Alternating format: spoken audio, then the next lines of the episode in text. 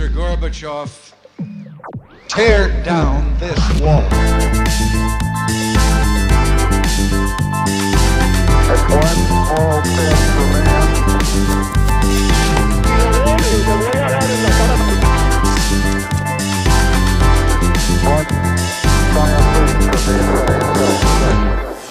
Hola, buenos días a todos y bienvenidos a un nuevo programa de Acaparchando. Hoy tenemos como invitado a un amigo de la casa, el señor Ernesto Rojas, una de las personas que más admiro en el mundo, un crack y un ejemplo. Ernesto Rojas es el fundador de BioHorse, una empresa que se dedica todos los días a cambiar el mundo de los caballos. Rojitas, ¿cómo está? Muchísimas gracias por venir. Rafita, mil gracias por la invitación a su programa, mil gracias por ese entusiasmo que tiene por lograr cosas nuevas y por comunicarlas, que no es nada fácil. Eh, muchas gracias por esa presentación. Un honor para mí que personas tan inteligentes como usted tengan algo de admiración por personas como yo y gracias por el concepto que, que nos tiene a BioHorse y a mí personalmente. No, no, Rojita es muy, muy merecido, la verdad que pues yo lo conozco a ustedes desde hace mucho tiempo. Eh, estuvimos juntos en un campo de verano, que esa es una historia también buena. Y pues no, desde, desde ese tiempo siempre lo cogí a usted como, como referente de, de hacer lo que uno le gusta y, y fue lo que uno le impulsa a hacer estas cosas. Entonces, la verdad, un orgullo tenerlo acá. Rojitas, ¿cómo, cómo le explica usted a la gente cuando le preguntan a usted qué hace para vivir que usted clona caballos? Eso, ¿qué, qué reacciones de la gente obtiene uno cuando le cuenta a uno esa locura? es un tema bastante controversial porque tiene índole religioso, ético, eh, sobrenatural, le ponen algunos.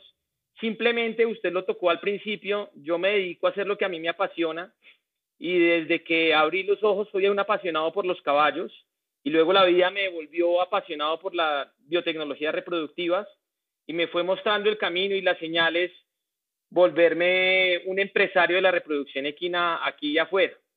Entonces, simplemente lo primero que digo es que me dedico a lo que, a lo que me apasiona y clonar caballos hoy en día es, un, es una de las cosas que más me gusta.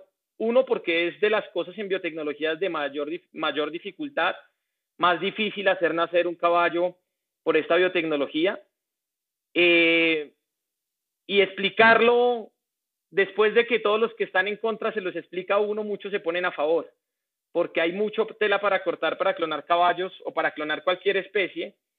Yo simplemente les digo que yo no estoy a favor ni en contra de, de nadie como piensa de la clonación. Obviamente yo estoy a favor porque la ofrezco comercialmente y creo en su funcionamiento tanto en temas reproductivos como en temas deportivos, pero simplemente es volver a repetir algo que por la naturaleza no se permite. Entonces es hacer algo más que lo que, que lo que se puede hacer naturalmente. Eso es clonar un caballo. Listo, Rojitas, quiero que antes de meternos pues muy en, en el tema de BioHorse y a lo que ustedes se dedican, yo estaba pensando que la mejor manera de que pues los que nos están escuchando y que no entienden mucho de reproducción ni de animales llegaran a entender la clonación y lo que se hace es eh, empezar por explicarles pues qué es los embriones y la transferencia de embriones y cómo, cómo comenzó ese proceso y cómo revolucionó digamos la, la reproducción eh, equina en el mundo. Entonces quería que usted comenzara por explicar más o menos qué es lo que se hace con un embrión y cómo ese desarrollo y esa tecnología que usted entiende mucho mejor que yo llevó a, a los clones y a lo que se dedica pues su, su compañía BioHorse. Bueno, entonces vamos en escala de lo más sencillo a lo más complicado. Lo más natural y como se manejaba el servicio de las yeguas para reproducirse, antes de que intervinieran los humanos era servicio natural y los caballos por manadas se iban haciendo jerarquías y se iba un padrillo adueñando de determinada manada y servía a su, a su manada y así se comportaban en manadas salvajes. Cuando arranca el humano a intervenir, empieza a seleccionar las características que quiere de cada caballo, entonces empieza a elegir a qué yeguas preñar, a qué yeguas no preñar y con qué caballos usar. Entonces se seguía haciendo por la forma tradicional, que es el servicio, la monta natural, por así decirlo. El primer paso en las biotecnologías es cuando la gente quería servir una yegua de un caballo importante, pero el caballo no, no estaba en el lugar o por motivos físicos no podía servir la yegua, entonces el primer paso es la inseminación artificial. Y la inseminación artificial simplemente es agarrar el, el se le hace un seguimiento a una yegua en su celo y en el momento óptimo que esté la yegua para recibir el material genético del macho, del caballo, o sea, el semen, eh, se, se hace una colecta de semen, es decir, se, se, le extrae vía artificial el semen al caballo y se insemina esa yegua, ya sea porque se despache de una ciudad a otra o porque el caballo no puede ir a servir la yegua donde está, que antes lo que se manejaba es que cuando la yegua estaba en celo, se llevaba ese caballo a donde estaba la yegua o viceversa en un camión con todos los riesgos que eso implica. Pero la yegua quedaba preñada y ella tenía que llevar su gestación durante 11 meses hasta que el potro naciera. Luego eh, vino la transferencia embrionaria, que ha sido como uno de nuestros productos estrella y que ha podido, nos ha ayudado a crecer mucho y fue una de las cosas en las que inicialmente me formé. Y simplemente hay yeguas que por motivos diversos, ya sea por su vida deportiva, o porque quieren muchas crías al año por yegua y si fuera por monta natural o por inseminación, nada más podrían una al año, eh, se desarrolla la transferencia embrionaria que consiste en hacer el mismo servicio, ya sea por monta natural o por inseminación, pero ese, ese embrión que se forma, a los ocho días se le saca esa yegua que llamamos donante de embriones y se le pone una receptora que genéticamente no importa qué genética tenga, se encarga de llevar esa gestación a término y que nazca ese potrillo. Esa es la transferencia embrionaria. Entonces, en un país tropical como Colombia, que normalmente usted podía hacer nada más una cría por año, en por transferencia de embriones hemos llegado a obtener hasta 12 crías por año de una yegua. En promedio, en un país como este, es de 6 a 8 embriones si usted trabajara la yegua todo el año. Entonces, aumenta la capacidad de producir sus mejores cuánto comenzaron los embriones? En el mundo de los años 80... comenzaron los embriones? Como... En, en, el mundo de los años 80 empezaron, todavía no comercialmente tan fuerte. En la década de los 90 empieza a hacerse muy fuerte, especialmente en Sudamérica, fue donde más se desarrolló Argentina y Brasil, fueron los que más potenciaron el desarrollo comercial de esto. En Europa se hacía de una forma demasiado técnica, la, imagínese que para transferir un embrión tocaba con cirugía antes, usted ha visto en sus yeguas cómo se transfiere y es algo muy sencillo hoy en día. Latinoamérica eh, lidera mucho ese desarrollo de la biotecnología a nivel mundial y sin duda la primera del 2000 en adelante crece exponencialmente hasta llegar en un país como Argentina en el pico de los embriones de una sola raza como es el polo a hacer 12.000 embriones en una temporada reproductiva. Eh, entonces hoy en día es una técnica de dominio del mercado de las razas que la permiten, porque no todas la permiten, pero las razas que la permiten, gran parte de los grandes campeones de hoy en día de las distintas razas es de, provienen de transferencia embrionaria. Yo, yo creo que en, digamos que en el mundo no se reconoce tantos estos procesos porque lo que más eh, lo que más se ve de caballos en el mundo son las carreras y la gente de, de las carreras de caballos no permite como esta esta, este desarrollo de, de, estas técnicas porque, pues como por un tema de negocios, creo, pues si, si estoy bien, como para poder tener, el, por así decirlo, el monopolio frente a los caballos reproductores. Eh, y Rojitas, ¿cómo pasamos del el embrión a los clones? ¿Cómo fue ese salto para los que, no, para los que entendemos muy poquito de estas técnicas? ¿Qué, ¿Qué fue lo que pasó en el mundo y cómo se desarrolló esto para llegar después a más o menos pues el, el clon de, de los, de, del animal. Perfecto. Lo que, por hablar un poquito de la historia de clonación, el primer mamífero clonado eh, a partir de una célula adulta fue la famosa oveja Dolly, que lo hicieron en el 96, fue publicado en el 97. Recién ahí se, fue el primer clon y el más famoso de un mamífero. De ahí para acá se han logrado clones de todas las especies domésticas ya y con miras a preservación de especies en peligro de extinción también. Eh, específicamente el caballo, que es lo que me compete, arranca la primera clonación de un caballo, eh, ocurrió en el año 2003 y a partir de ahí muchos laboratorios trataron de ponerlo punto a nivel comercial, pero se dispara, eh, sobre todo en el medio del polo, cuando Adolfo Cambiaso, que es el mejor jugador de la historia del polo, se le rompe su mejor caballo en una final de Palermo, el Eiken Cura, se le rompe el caballo, eh, por un poco sobre exigencia deportiva y él, y él en su desespero, a pesar de que se gana la final, dice, quiero clonarlo, quiero clonarlo, quiero ver cómo repetirlo, este caballo no se, no se da naturalmente, quiero, quiero repetirlo y en esa angustia de volverlo a tener, para ese momento ya había una empresa en Norteamérica que hacía la clonación, que hacía la clonación comercialmente y un patrón, como llamamos en el polo, patrocina esa clonación de ese caballo y de varias yeguas importantes de él y se hace la primera clonación masiva de caballos de polo. Eh, en, en, ese momento la, la, gran pregunta era si eso iba a funcionar o no. Como siempre, cambias un pionero ante muchas cosas. Entonces era la gran pregunta si funcionaba o no. Yo había participado en proyectos de investigación eh, para intentar clonar desde que yo era muy joven, como a los 19, 20 años participé en proyectos de eso sin éxito en su momento, pero participaba en parte fase del proceso de investigación y me empezó a gustar desde antes de, de graduarme como veterinario. Yo me gradué a los 21 más o menos y me seguía intrigando, intrigando, intrigando y nunca dejé como de, de, pertenecer, por así decir.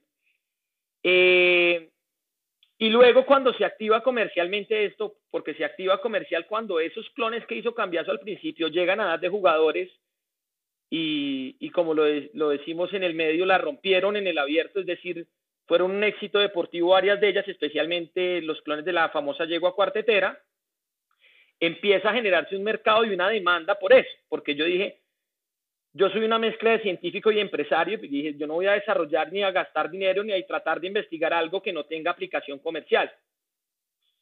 Eh, mi, mi, viejo tiene un cuento con ese que es, es profesor universitario también, y hice, tomé un curso para aprender a cazar dragones. Y como no habían dragones, me dediqué a enseñar a cazar dragones. Entonces, yo pienso que en la parte empresarial, usted tiene que hacer lo que el mercado le esté pidiendo. Entonces, para ese momento, eh, empieza a necesitarse clones y pues yo estaba en el auge de los embriones y, y la vida me presentó a un socio que ya venía tratando de investigar incluso antes de que se se lograra la oveja Dolly y, y, nos empezamos a juntar, a combinar información, talentos, cosas y, y, se termina desarrollando comercialmente. Eso inicialmente con muchos errores y aprendiendo en el camino. El primero que nace de la producción nuestra nace en el hecho en el 2016, nace en el 2017 y de ahí para adelante. ¿Cuál fue? Eh, fue un caballo de fue un caballo de salto se llama Chaco Kit. De ese momento ahora hemos transferido 1183 clones. Eh, obviamente, 1183. transferidos. Obviamente es una técnica de baja eficiencia. Como decía uno de mis mentores argentinos, vos tenés que decirle al cliente, te va a salir carísimo, los resultados son malos y págame por adelantado. Entonces es una técnica de baja eficiencia. Eh, Señor. ¿Cuánto es la eficiencia? Usted me decía 20, y se ha cambiado con los años. Inicialmente era como el 3%. Hoy en día la hemos logrado subir bastante a eso. Eh, gran parte de eso es el secreto comercial y digamos que no se cuenta específicamente en cuánto está ahorita, pero, pero, pero ha subido un montón. Igual sigue siendo la más difícil, digamos, en una escala, servir con la historia que le contaba ahorita, servir una yegua por servicio natural tiene una dificultad de 1X, por inseminación de 2X, hacer embriones convencionales 5X, hacer fertilización in vitro, que es el famoso ICSI 10X y clonar 100X. Entonces tiene un grado de dificultad grande, demasiadas partes en el proceso para lograrlo, pero, pero pues cada día le descubrimos más a la cosa y cada día vale más la pena aparte de comercialmente, hay, hay una intriga, hay una intriga de ya de manejar volumen de clones y le estoy haciendo seguimiento a cada clon que hemos producido, que ha crecido de su desempeño deportivo, reproductivo y demás. Yo soy un fanático de la estadística y los números. Rojitas, y para un tipo que estudió Derecho y que la última vez que vio biología fue en el colegio y que era perdido con la, con la doctora Iris Niño, que le, le mandamos un gran saludo. ¿Cómo es la técnica de la clonación explicado y lógicamente sin, sin violar secretos comerciales?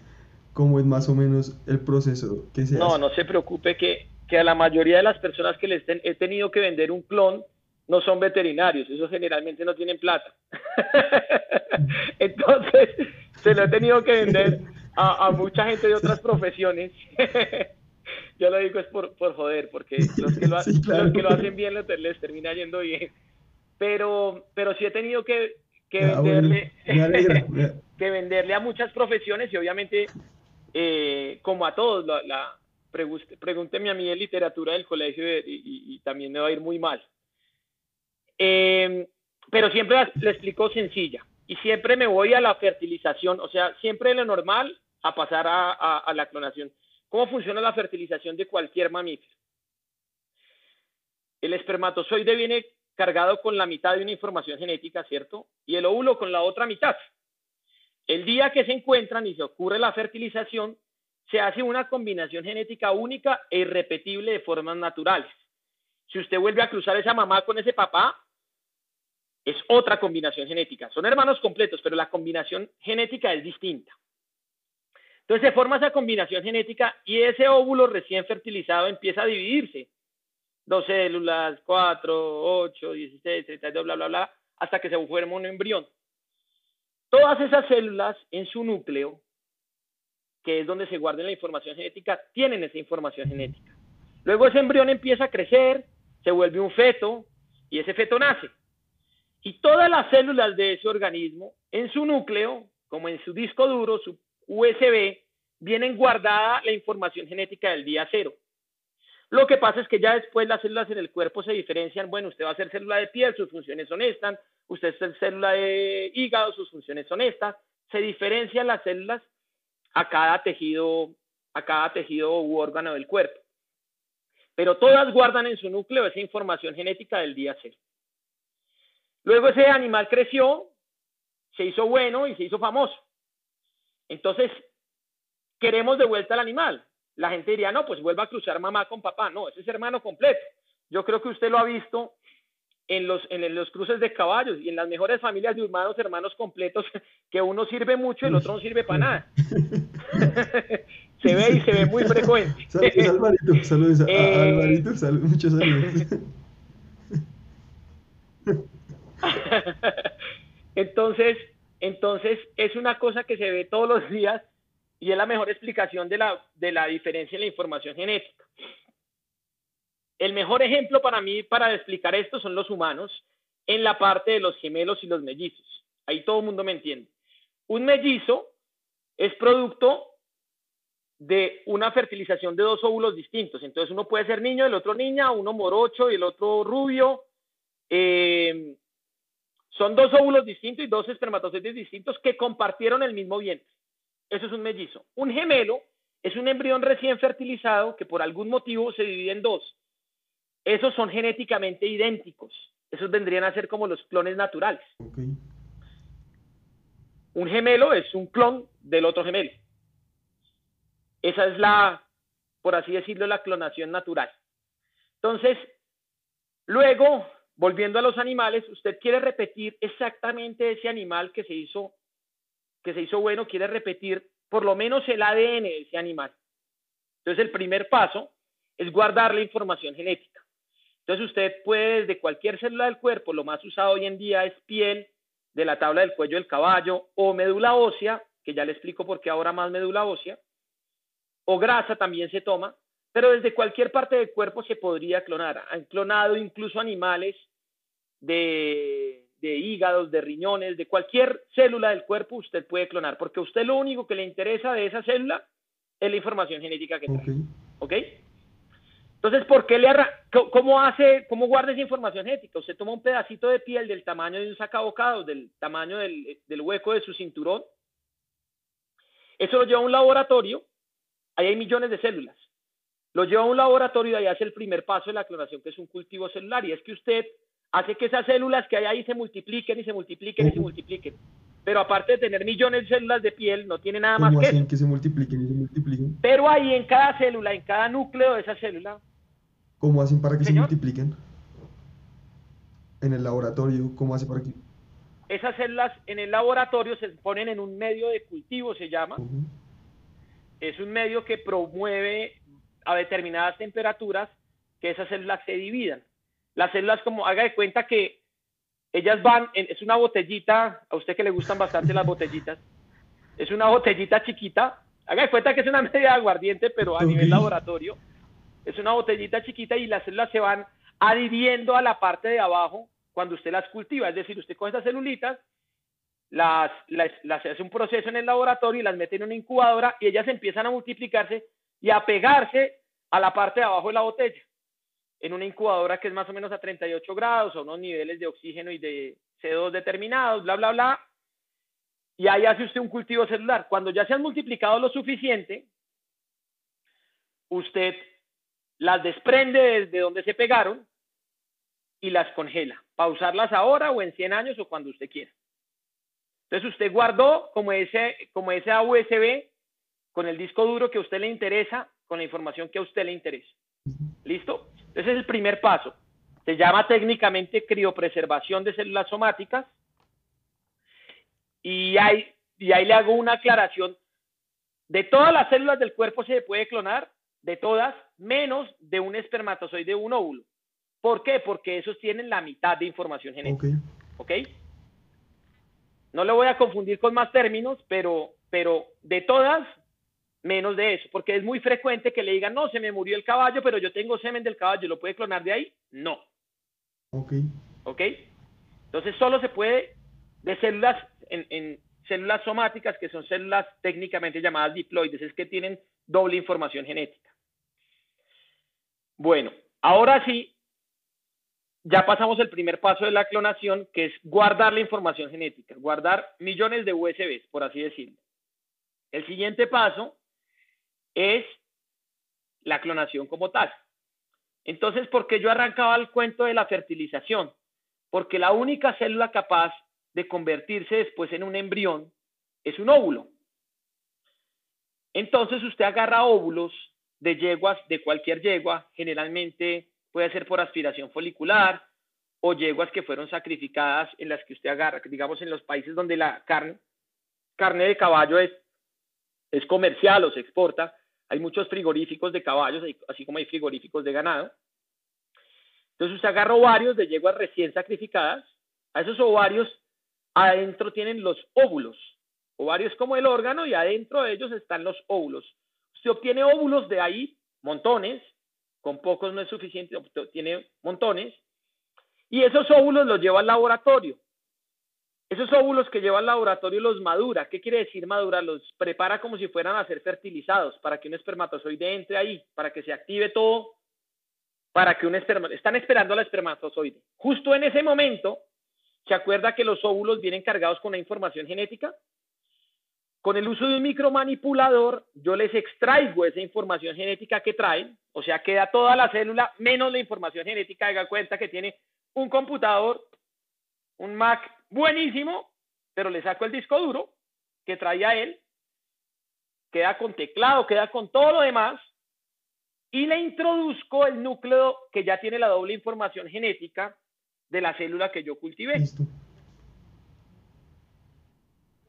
Y ahí se hacen unos procesos de laboratorio que se llaman, lo primero es un choque de electricidad, que se llama electrofusión, y luego una activación y reprogramación de ese óvulo. Es decir, ese óvulo, usted tenía doble información, eh, la mitad de una información genética, ahora tiene doble. Lo que dice es que le sacaron la que tenía y le metieron la doble. Y ahí, entonces él dice, pucha, me fertilizaron. Y arranca a dividirse con la información que yo le puse.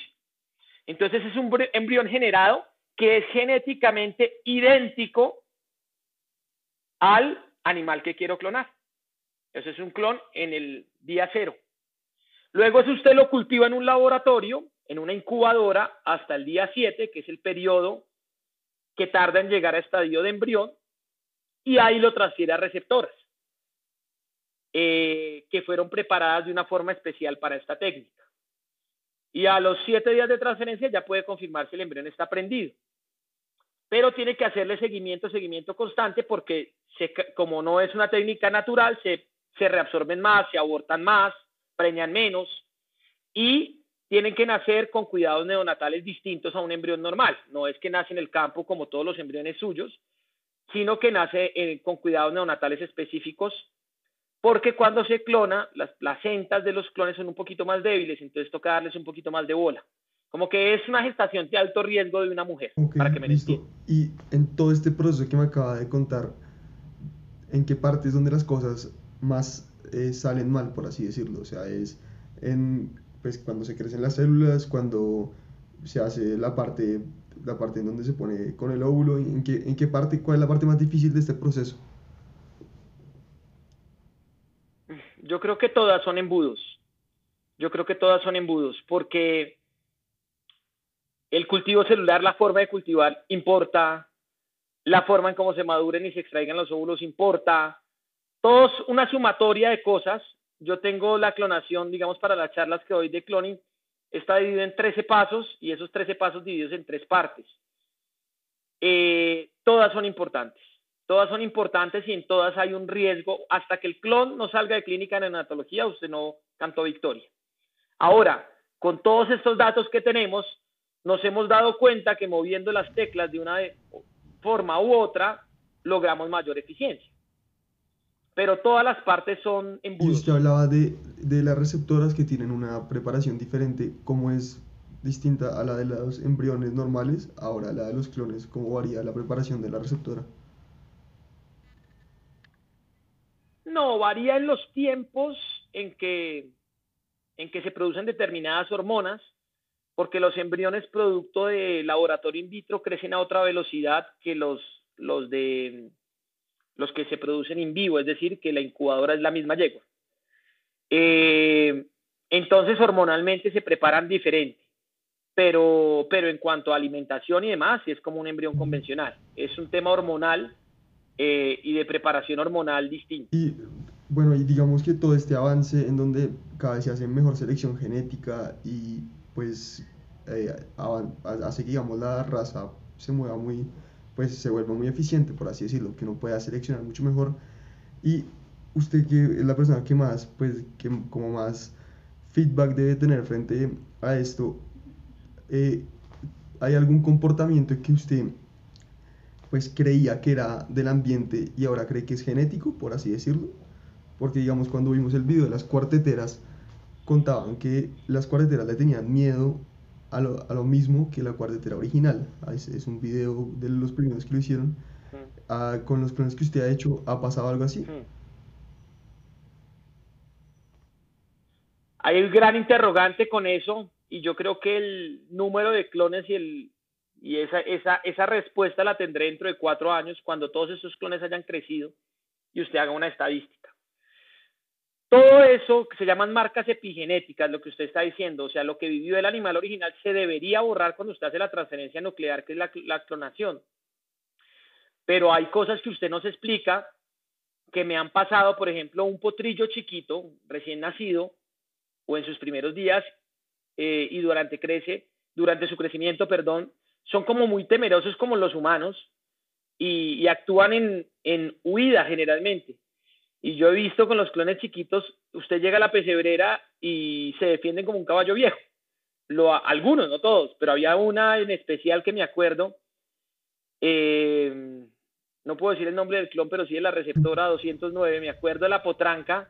Lo aislaba uno hacia la pesebrera en la esquina, como esos animales rebeldes de pesebrera que no le gusta que se la limpien, no le gusta que nadie entre. Yo decía, esto no es de caballo joven. Entonces, he tenido como esas cosas que, que, que me impactan. Y algunos de los que ya produjimos que están domándose, a mí me gusta ir a hablar con los domadores y le decían a usted, hay cosas que no le he enseñado que ya hace. Es muy raro. Pero, pero yo pienso que todo hasta, todo lo, lo que no esté comprobado estadísticamente, mientras tanto es mito. Pero yo soy una persona que estoy dispuesto a cambiar de opinión de hoy a mañana si los números me lo demuestran. Entonces, hasta ahora solo son experiencias empíricas y anécdotas para contar, que desafortunadamente muchas personas toman decisiones en la vida con anécdotas. Yo soy una persona que toma decisiones en la vida con números.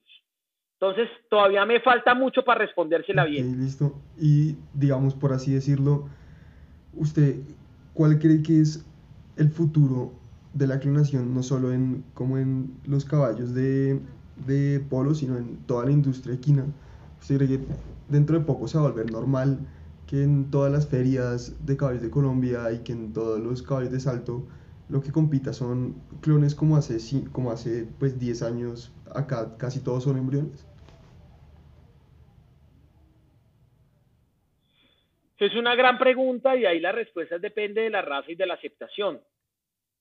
Para mí la técnica funciona obviamente como todo en biología. El otro día me preguntaban en una conferencia que daba, ¿y usted está 100% seguro? Y le dije, lo único que estoy 100% seguro es que en biología nada es el 100%. Entonces, la, la respuesta se va a saber con números del éxito de la clonación y después la gran pregunta va a ser, ¿qué clonar?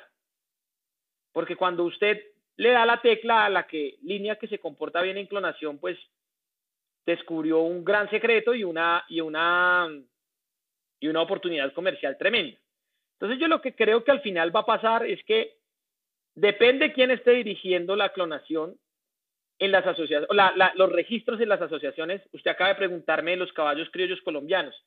Las asociaciones de acá no permiten el registro de los clones. No tienen ningún fundamento específico de eso. Hay algunas personas que están a favor, otras en contra pero también es un, es, es una, es un tema que se toman decisiones muy anecdóticas y, y, no tan numéricas. Entonces, yo, yo respeto cada asociación, pero en las que lo están permitiendo, eh, creo que están viendo, creo que están viendo el resultado de más positivo que negativo. Yo se lo, se lo pongo así, usted que es un aficionado del polo. ¿Usted se acuerda el año en que debutó la cuartetera? No, no, no, no me acuerdo como yegua de polo. Bueno, fue cerca del año 2006, que debutó 2005-2006. Han pasado 15 años y no ha habido una mejor yegua aquella. Entonces, y le estamos hablando de, bueno, mínimo 100 mil caballos han pasado. Entonces, yo no creo que se convierta en el pan de cada día de que solo se van a producir clones capaz que algunas lo regularán de alguna forma u otra, y todavía el costo es prohibitivo para que todo el mundo lo haga, porque como la técnica es difícil, también es costosa. Eh, lo que sí creo es que, que a mí me preguntaban, no, es que el mejoramiento se detiene, porque, porque usted ya llega hasta ahí, solo va a sacar de esa y el mejoramiento se detiene. Yo lo que creo que lo va a pasar con los clones es que si usted antes tenía para seguir hablando de la cuartetera que todo el mundo se acuerda, una cuartetera para hacer cruces, podía hacerle en un país estacional, póngale 5 o 6 embriones por año. Al tener 10 cuarteteras va a poder hacer 50 cruces distintos para ver con cuál es la línea genética que cruza mejor para que siga la generación, siguiente generación buena. ¿Me entiende? Entonces va a obtener más oportunidad de replicar las yeguas extraordinarias y los caballos extraordinarios y de perpetuar los caballos que por estadística dan mejor. Entonces, nunca la va a reemplazar la clonación al mejoramiento genético, pero lo va a ayudar un montón en las razas que lo permitan. Fíjese usted que me hablaba de las carreras. ¿Cuánto tiempo pasó desde que Secretaría ganó la triple corona que el siguiente la ganara? 40 años, pues Secretaría fue 73 entonces, este fue 2016 creo. Entonces, Sí, creo que hubo uno intermedio, yo no soy tan fanático de las carreras, que hubo otro intermedio, pero hubo demasiado tiempo entre un animal estrella y otro. Eh, entonces, esos animales extraordinarios no se dan todos los días y por eso tenerlos presentes para usted poderlos seguir cruzando y con el combinar esto con el resto de biotecnología le va a permitir. Por ejemplo, los caballos de salto decían que no, que no servían, que no saltaban igual que el original, pero muchos que usaron en reproducción están funcionando los clones en reproducción como el original. Entonces, lo que pasa es que el salto, un caballo de salto tarda demasiado en llegar a su edad de salto. Eh, su edad estrella, digamos, a los 9, 10 años es que se está consolidando. En esa etapa pueden pasar muchas cosas en la doma, en la hechura, en todo lo que, lo que conlleva un caballo. Entonces, yo no creo que sea la, la panacea y que usted ya con una técnica revolucionó e inventó el mundo de nuevo, pero es una de las varias herramientas que hay en las biotecnologías que yo estoy dispuesto a usar y a replicar y con mis caballos, porque a la vez soy criador de caballos, muchas veces, incluso estamos detrás de la, de la clonación de perros, que ya se ha hecho en varios lugares del mundo, nosotros estamos en el desarrollo, y quiero clonar a mi perro para vivir con mi perro clon y saber, quiero un perro clon en mi finca, un perro clon en mi carro y un perro clon en mi casa, para ver los distintos manejos que tuvo el perro, porque yo lo cría al mismo y todos los trucos que se sabe se los enseñé yo, para ver qué pasa, para que me dejen de contar y lo pueda yo vivir que ha sido uno de los éxitos empresariales nuestros, que soy como, como Steve Jobs usuario de sus servicios. ¿Me entiende? Ese más usaba el iPhone, yo uso los clones. Ok, Rojitas, ¿cuántos? La tormenta, que es la que tiene embrión usted, también la pienso clonar. Ojalá, ojalá. Rojitas, ¿cuántos clones se hacen en Colombia al año? eh, en, pues, ¿cuánto, ¿O tienen presupuestados hacer en 2022?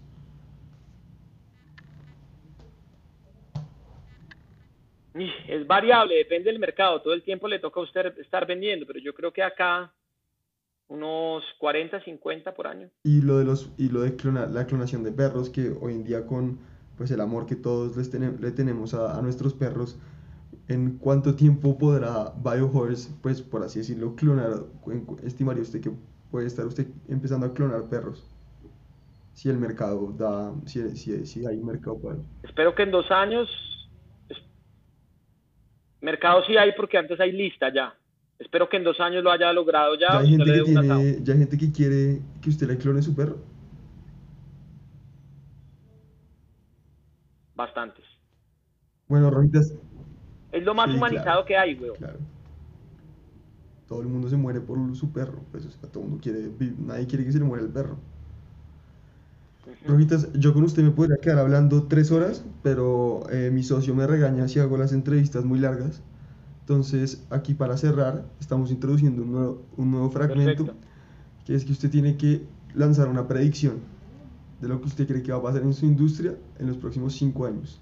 Ya dijo bastantes, pero toca que formule así, digamos, eh, otra y que sea lo más ambiciosa posible para que después en cinco años y cuando ojalá acá parchando lo escuchen miles de personas, usted pueda volver y explicar por qué pasó o por qué no pasó y, pueda, y tenga un incentivo para volver.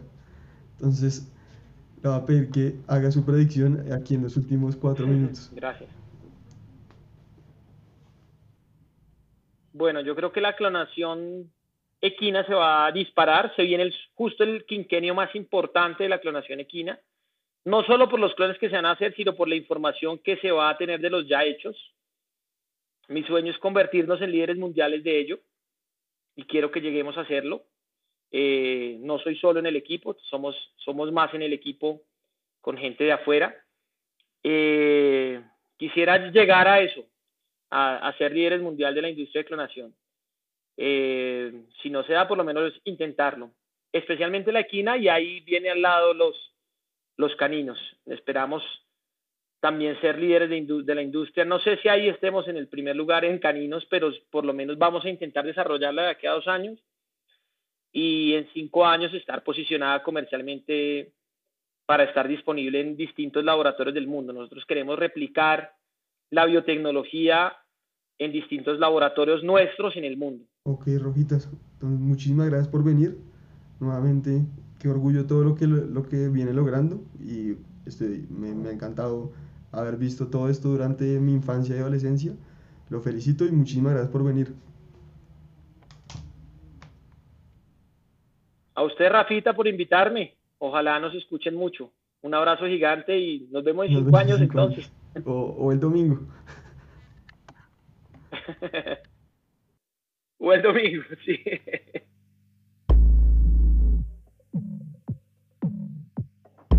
Mr. Gorbachev, tear down this